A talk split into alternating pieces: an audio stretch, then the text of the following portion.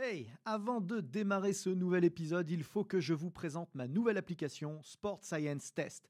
Saviez-vous que pour mesurer la puissance, les équations que nous utilisons obtiennent 2% d'écart de précision avec des plateformes de force? Saviez-vous que l'algorithme de Sport Science Test permettait simplement en filmant le mouvement de savoir quels muscles étirer ou renforcer pour l'optimiser? Que vous pouviez tester l'endurance de dizaines de joueurs à la fois sans jamais vous tromper? Et ce n'est qu'un tout petit aperçu de ce que c'est faire Sport Science Test pour seulement 99 euros par an et de toute la science et la méthodologie que nous avons mise dedans avec les équipes ABD Digital. Alors n'attendez surtout pas pour la tester car l'essai est gratuit. Bon épisode à tous.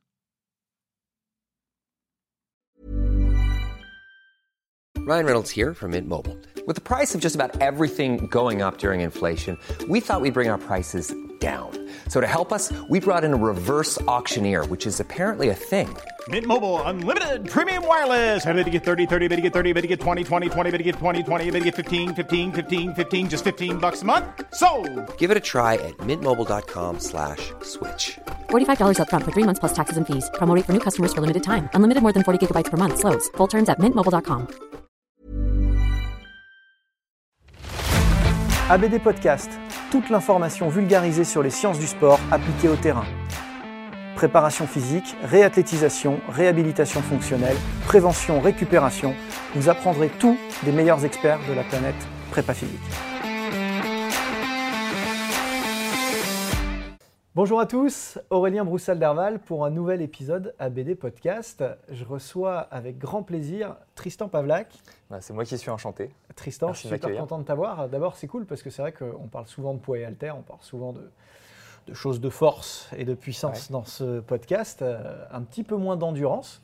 Euh, c'est pas du tout euh, voulu, euh, c'est juste que voilà, l'ordre des invités a été que euh, il a fallu attendre un petit peu pour, pour avoir un vrai expert. Euh, et un vrai expert, du coup, j'en ai un, puisque euh, Tristan est entraîneur de triathlon. Euh, et par ailleurs, il fait un gros travail de vulgarisation sur sa chaîne YouTube, euh, Iron Human. C'est ça, Je exact. dis pas de bêtises. En tout cas, qui m'a impressionné par son accessibilité et sa, sa précision dans le discours. Donc, je suis hyper content de l'avoir. On va se prêter ensemble au jeu de la vulgarisation sur un Bah. thème qui m'est cher. Ouais, bah, un plaisir. Bah, déjà, merci pour toutes ces éloges. Ça me fait, ça me fait plaisir. Peut-être trop élogieux, mais on, on verra. Après le podcast, on verra. Oh, je suis sûr que ça va aller très bien. En plus, on va parler d'un truc sur lequel tu es particulièrement à l'aise. On va parler du seuil. Ouais, bah ouais, gros sujet en endurance. euh, qui, euh, je pense que tu parles seuil, VMA, euh, c'est bon, hein, déjà, tu as 80% des sujets en sport d'endurance. Donc, euh, C'est clair, ça bascule direct. c'est ça. Alors moi, je suis assez habitué à rappeler un certain nombre de choses sur, sur les indicateurs d'endurance, notamment quand je fais des interventions en Angleterre ou aux États-Unis et que je parle à des, euh, des Nord-Américains. Là, ils sont complè- complètement, complètement largués, donc il faut tout reprendre depuis le début. En France, on est quand même un petit peu plus euh, acculturé à la chose, d'abord parce que pays running quand même. Ensuite, parce que les filières STAPS euh, ont quand même On été essaye, hein. largement influencées par euh, l'athlétisme.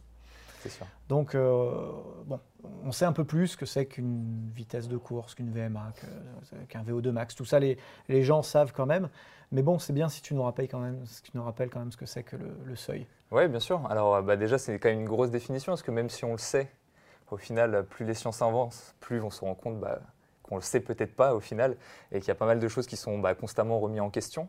Donc, euh, le seuil, euh, en fait, on, je pense que c'est aussi le fond humain, c'est-à-dire que scientifiquement, on essaye de trouver des mots, et au fur et à mesure que ça évolue, bah, les mots changent, et, et, euh, les, les compréhensions qu'on en a évoluent aussi. Mais on essaie toujours de rester sur des, sur des bases un peu solides pour qu'on puisse l'expliquer, alors qu'au final, peut-être que il faudrait l'expliquer un peu moins pour Ouais. justement continuer à l'avoir. Donc, euh, ce qu'on pourrait en dire de manière très très simple, c'est que le seuil, c'est une intensité à partir de laquelle euh, il- il- on, on commence à accumuler de manière exponentielle une fatigue. C'est-à-dire que si on prend euh, en termes de référentiel, si on part du, seuil, qui est plus une zone, qui est un point précis, on va partir, à partir du principe que c'est une zone précise, quand on va 20% en dessous, on est capable de tenir 4, 5, 6 heures. Quand on va 20% au-dessus, on est capable de tenir 4-5 minutes. Donc c'est vraiment une zone d'intensité à partir de laquelle physiologiquement il se passe quelque chose et euh, il y a un, un déclin euh, très vite, euh, de, de- pas de la performance, mais en tout cas de l'arrivée à la chute. Ouais, des, ça. limites, des limites de la performance dans le temps. Euh, bon, j'aime bien cette définition parce que pour le coup, j'ai toujours peur quand on fait des définitions dans ce podcast. Je prends toujours des gants, je dis euh, attention, si vous nous regardez dans 10 ans de maintenant, peut-être que euh, ce sera plus tout à fait la même chose. Bon, donc on est aujourd'hui ici et maintenant. Et pour autant, euh, je trouve que cette définition est euh, assez atemporelle, à mon avis. euh, je pense. Rendez-vous dans 10 ans, on sera encore dans le coup. Effectivement, c- c- le premier point, c'est cette notion de zone qui me paraît vraiment importante. Mhm. Parce que quand je parle, bon alors c'est vrai que sur cette, sur cette antenne, c'est beaucoup des préparateurs physiques, des kinés, des profs de PS. Souvent, on simplifie un petit peu et il y aurait un point sur la courbe, quoi. Une espèce de moment où ça bascule, une espèce de, de, de- de cliff, une- une falaise. C'est ça. Euh, c'est pas vraiment ça. Bah n- non, alors après dans les manières de tester, c'est aussi ça, c'est-à-dire que euh, surtout bah, en préparation physique, quand on a des qualités physiques, on a envie de les tester, on a envie d'avoir un point, et surtout on veut pouvoir montrer, que ce soit à l'entraîneur, à la fédération, quoi que ce soit, qu'il y a eu une évolution. Et au final, euh, quand on prend n'importe quel chrono, c'est ce qu'on essaie de faire, on essaie de le faire améliorer. Donc partir du principe que c'est une zone, déjà, dans le test, c'est un peu, c'est un peu relou. Ouais. C'est-à-dire que, bah ok, mais comment est-ce que je fais, à quoi ça me sert, et ainsi de suite. Donc euh, de la même manière que la définition peut être simplifiée, le test aussi peut être simplifié. Donc ce qui se dit beaucoup en ce moment, c'est qu'en fait au final, est-ce qu'on ne pourrait pas résumer le seuil à ce qui pourrait être tenu au maximum sur entre 50 minutes, une heure, quelque chose comme ça. Voilà. Donc une heure pour peut-être les mieux entraînés, qu'on est à notre pic de forme, qu'on n'a aucun, aucune fatigue résiduelle, et peut-être 50 minutes, voire un petit peu en dessous, euh, quand, on est, quand on est au milieu bah, d'un cycle d'entraînement ou euh, de période de compétition. Quelque chose comme ça. Hmm. Donc euh, une fois qu'on est là, Pratique comme repère. 50 minutes, une heure, voilà, c'est suffisamment précis Ouais. pour, euh, pour déterminer quand même une, une vraie intensité de- d'effort. Et en même temps, c'est suffisamment large pour nous laisser la marge de manœuvre pour euh, travailler au seuil, justement, exactement. euh, avec, avec précision. Puis ce qui est important dans tout le testing, enfin, c'est ce que j'essaie de mettre en avant aussi, c'est que même si on fixe un point dans le temps, ce qui est important, c'est après de faire évoluer cette valeur. Et au final, euh, même si c'est très temporel comme, comme chose, après, on peut essayer de voir un peu plus large et essayer de progresser. Quoi. Puis quand on essaie de progresser dans l'entraînement, forcément, euh, les valeurs physiologiques et les valeurs de terrain commencent à tendre vers la même chose. Alors justement, euh, que- quelle valeur euh, tu prends comme, comme, comme point de repère? Alors en gros, sur le travail au seuil, alors, ce qui est important de, de voir, c'est que vraiment la- la- la- le, le seuil tel qu'on entend, c'est celui-là. Mais c'est vrai que la palette peut être beaucoup plus large. Et en fait, en termes d'entraînement, en endurance en tout cas, euh, l'un des critères qui est hyper intéressant, c'est la, variation des allures. Voilà, pas toujours travailler euh, aux mêmes intensités. Et sur une année, sur une saison, où euh, bah, chez les sportifs de très haut niveau, ils ont de la chance. Euh, Surtout en triathlon, où ils s'entraînent 13, 20, 30, 40 heures par semaine. Donc du coup, ils peuvent beaucoup varier les vitesses au Ouais, sein d'une même semaine. Euh, du coup, le- le- la zone de seuil, en vrai, elle peut s'élargir. On peut très bien aller sur des allures, bah, chez les sportifs de haut niveau, allure 10 km, donc euh, aux alentours de 30 minutes, euh, 30 minutes au 10 km, jusqu'à bah, des allures marathon, du coup, euh, semi-marathon, où euh, bah, du coup, ça va se rapprocher de 1 heure, 1 heure 5, des choses comme ça. Donc, euh, quelle valeur je prends sur un travail au seuil strict, qu'on pourrait appeler un seuil bas, le bas de la fourchette, le bas de, l'intervalle? Voilà, on pourrait se rapprocher bah, soit d'allures de compétition type euh, allure semi-marathon ou bah, un test d'une heure. Il y a même des extrapolations qui existent à partir de tests de 20 minutes. Euh, par exemple, euh, le test du, du Dr Kogan ou des choses comme ça. Euh, ce qui est important, c'est juste de savoir ce qu'on teste et savoir ce qu'on en retient de ce test-là. C'est juste ça. Donc quand on fait un test de 20 minutes, un test de 30 minutes, on a une valeur, c'est cool. Et après, bah, comment est-ce qu'on l'utilise? Comment est-ce qu'on l'exploite à l'entraînement? C'est vraiment ça qu'il faut chercher, c'est des repères qui vont nous permettre de calibrer l'entraînement. Exactement.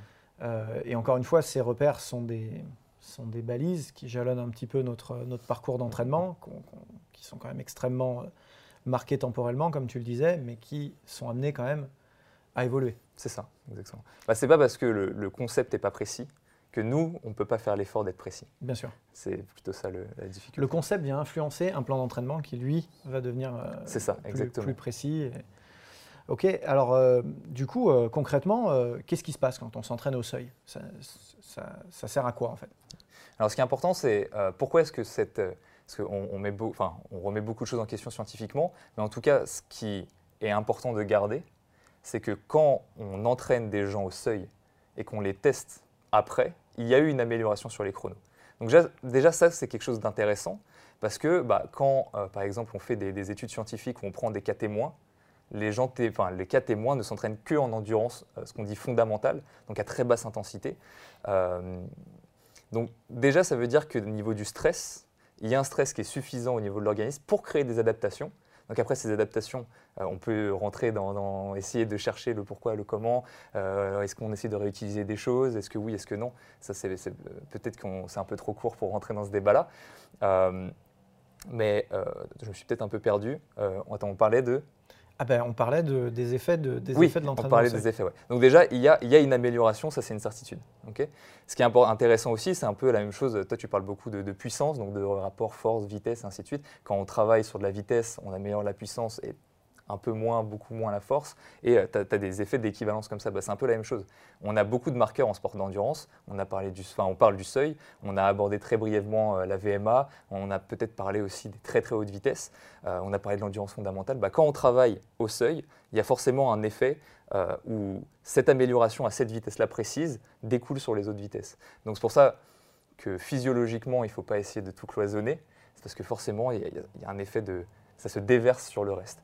Donc, euh, ça, une forme d'interdépendance positive Bien sûr, euh, des qualités, euh, des, des, indicateurs d'endurance. C'est ça. Et ce qui est intéressant, c'est que quand on s'entraîne à cette vitesse-là, on se rend compte que ce n'est pas le cas sur toutes les vitesses. Par exemple, je, quand étais, je sais que quand tu es allé en Russie, tu étais assez, assez intéressé par peut-être à l'époque quelque chose qui était un peu, plus, un peu moins connu, qui était l'entraînement polarisé, en tout, cas, en tout cas dans notre pays, en France en endurance, l'entraînement polarisé, là en ce moment, ça, prend beaucoup de valeur et ça commence à être vraiment, enfin quand je dis en ce moment, peut-être dans les 10 dernières années, 15 dernières années, mais, c'est récent, c'est récent, exact. Et du coup, on se rend compte que bah, par exemple, entre les deux zones de seuil qu'on enseigne euh, à l'université, qu'on enseigne euh, dans, toutes les formations, qu'elles soient universitaires ou, ou ministérielles, on, apprend qu'il y a deux zones, donc deux, deux seuils le seuil 1, le seuil 2, le seuil aérobie, le seuil anaérobie. Euh, ce qui est intéressant, c'est de voir que quand on s'entraîne entre ces deux, ces deux seuils-là, il se passe moins de choses. Il se passe des choses très intéressantes qu'il faut mettre en place dans l'entraînement. Mais en tout cas, on, voit moins d'effets bah, sur les indicateurs de seuil, sur les indicateurs de VMA, mmh. sur euh, d'autres critères, en tout cas, euh, qu'on peut mesurer. Donc ce qui est important, c'est de voir que, encore une fois, c'est une fourchette d'intensité à partir de laquelle il se passe quelque chose, à la fois au niveau de la fatigue, mais aussi à la fois des améliorations. On voit que vraiment, à partir de ce point-là, Là, ça devient intéressant. Parce que les meilleurs coachs sont ceux qui n'arrêtent jamais de se former, parce que vous n'avez jamais assez de temps pour vous et pour votre passion, parce que rester au top de nos métiers en constante mutation est un game changer pour vous démarquer de la concurrence, eh j'ai développé une série de formations en ligne qui vont vous permettre rapidement et à moindre coût temporel comme financier de rester à la pointe des connaissances théoriques et scientifiques, à la mode des techniques et exercices de terrain. Depuis le sport santé, en passant par le coaching loisir jusqu'à la très haute performance, deux univers vous attendent. Un univers théorique et de méthodologie que j'aborde dans mes webinaires, thématique par thématique, et puis un univers pratique de terrain que j'aborde dans mes workshops. Tout cela sans bouger de chez vous et à votre rythme, puisque vous pourrez voir et revoir à volonté les contenus dans votre espace de formation.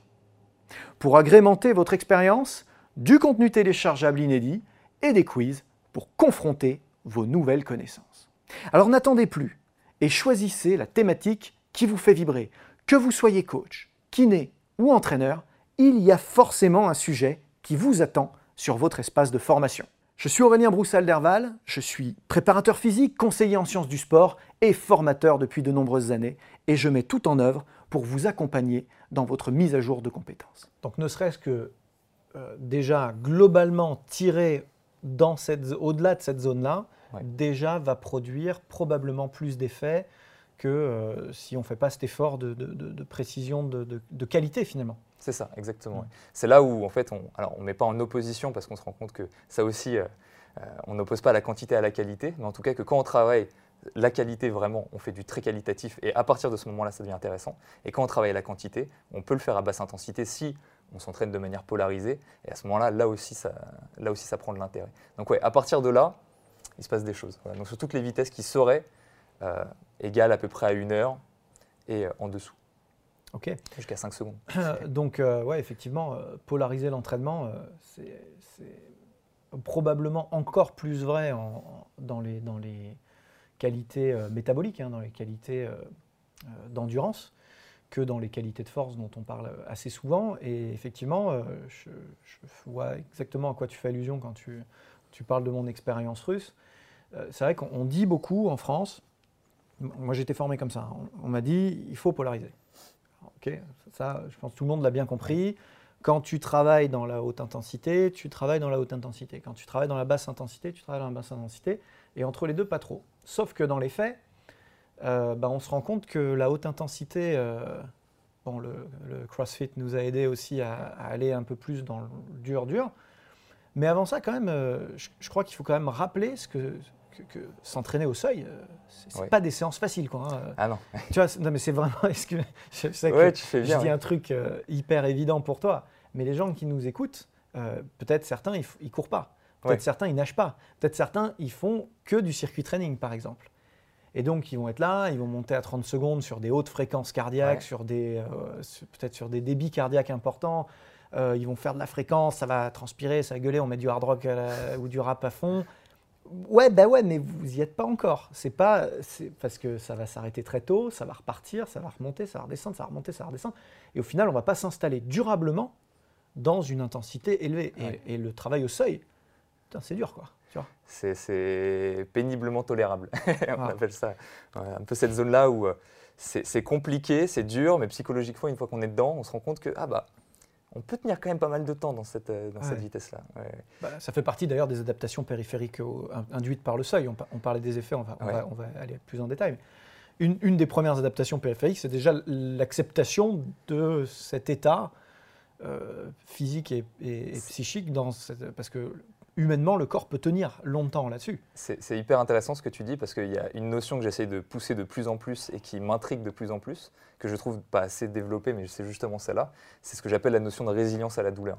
C'est-à-dire que en fonction des courses que l'on prépare, on se rend compte que l'effort que l'on fournit à l'entraînement euh, développe une résilience à la douleur qui va pouvoir être réutilisée dans les périodes de compétition. Donc par exemple, je parlais de entre les deux seuils, donc euh, du coup, ch- chose qu'on utilise peu à l'entraînement, tout du moins si on veut être polarisé. Si on est sur des courses très longues, semi-Ironman, Ironman, bah, puisque le triathlon est, est ma spécialité, euh, on se rend compte qu'en fait, travailler entre les deux, ça devient intéressant parce qu'on développe une certaine résilience sur des douleurs, sur des, des durées d'effort encore plus longues qui sont très particulières à ce Qui type sont d'épreuve. ultra spécifiques. C'est ça.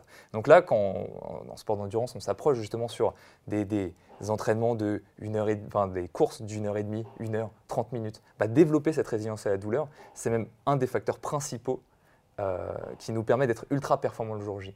Si on la développe pas, c'est pas très très grave dans le sens où euh, on a peut-être euh, un petit intervalle de 5%, c'est-à-dire que sans, ce- sans cette résilience-là, on va peut-être être 2, 3, 4, 5% moins performant. Mais dans le sport de très haut niveau, Ah bah c'est c'est- c'est des dixièmes, 1% c'est des- déjà, ouais, c'est beaucoup trop. c'est énorme. On ne laisse pas passer 1%, évidemment. Exactement. Donc, euh, juste pour rebondir encore sur cette notion de résilience à la douleur, quand on s'entraîne au seuil, donc je t'ai expliqué comment est-ce qu'on le teste.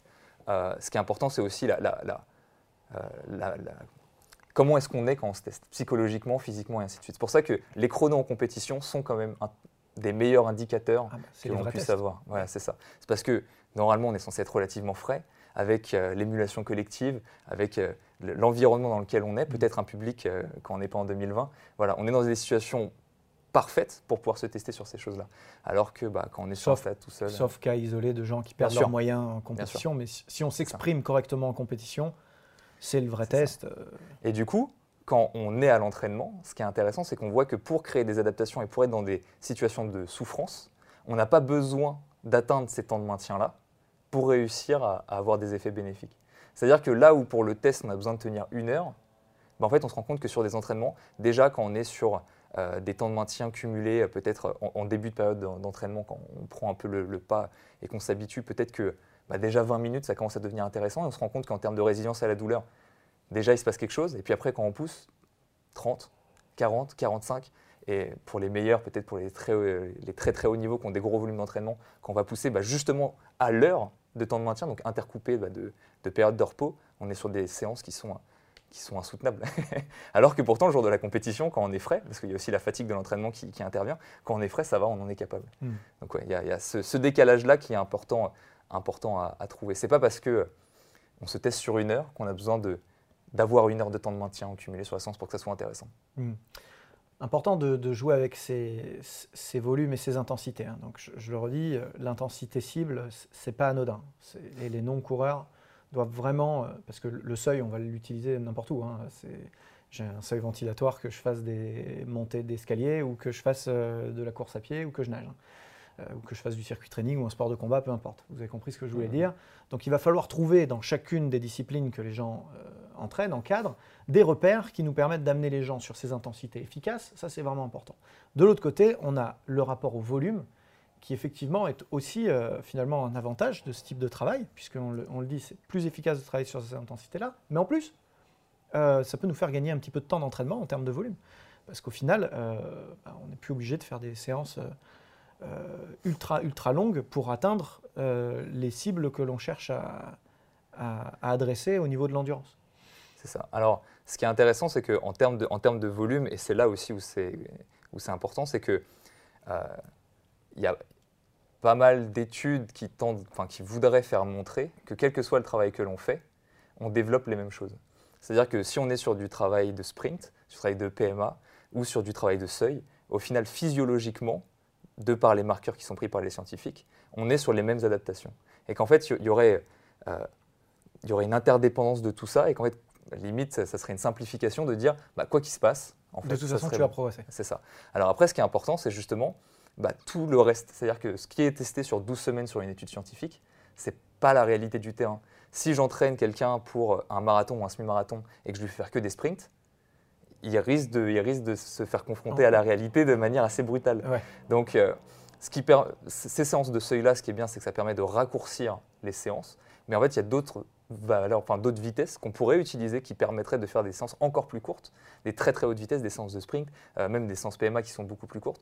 Là où justement c'est intéressant sur les séances de seuil, c'est qu'en tant qu'entraîneur, quand on s'entraîne euh, à des très hauts volumes et qu'on prépare une compétition, ce qui est important, c'est que on a des temps de maintien sur une semaine à haute intensité, donc qui crée des adaptations, qui est quand même relativement élevé. Donc là où il y a une règle qui est je ne sais plus qui a, dit ça, mais le 80-20 qui est tant connu, qui dit 80% à basse intensité, 20% à haute intensité, sur les sportifs de haut niveau qui ont des volumes énormes, on se rend compte que le 80%, il n'est pas atteint en fait. Ils, ils, ont déjà du mal à atteindre 10%. Hmm. Donc quand ils tendent vers le 15, justement, ce qui est, important, ce qui est intéressant, c'est de voir que bah, avec ces, avec ces entraînements-là, le temps, la durée d'entraînement reste restreint, mais les temps de maintien commencent à devenir un peu plus longs. Bien sûr. Donc ça, c'est intéressant. Hmm. Là où, une, sur, pour donner des valeurs, là où sur une séance VMA, euh, en fin de cycle, on peut réussir à attendre ce qu'on dit euh, allez, x2,5, x4. Euh, on peut réussir à attendre sur du 20 minutes chez des, chez des sportifs élites de temps de maintien, ce qui est énorme sur une séance. Euh, imagine-toi 20 minutes à FC Max. Malheur ça, ça, fait, ça fait mal. Bah, tu vois, sur une séance de seuil, on peut atteindre des 45 minutes, une heure, qui elles aussi sont des séances ultra compliquées. Donc tu vois, ça reste court, une séance d'une heure. Mais, mais, au final, c'est un bon, un bon ratio temps passé, efficacité dégagée. Donc en fonction de la durée de mmh. la compétition, Là, on a un, levier dans le choix d'exercices que l'on propose à ces athlètes qui peut être intéressant en plus des adaptations spécifiques physiologiques qui pourrait y avoir. Voilà, et puis ce que nous rappelle Tristan, c'est euh, euh, la logique euh, technico-tactique des disciplines, finalement, où à un moment donné, on va aussi faire un choix d'entraînement, non pas seulement pour les adaptations physiologiques que ça implique, mhm. mais aussi pour les, les adaptations euh, tactiques, euh, spécifiques de l'épreuve, effectivement.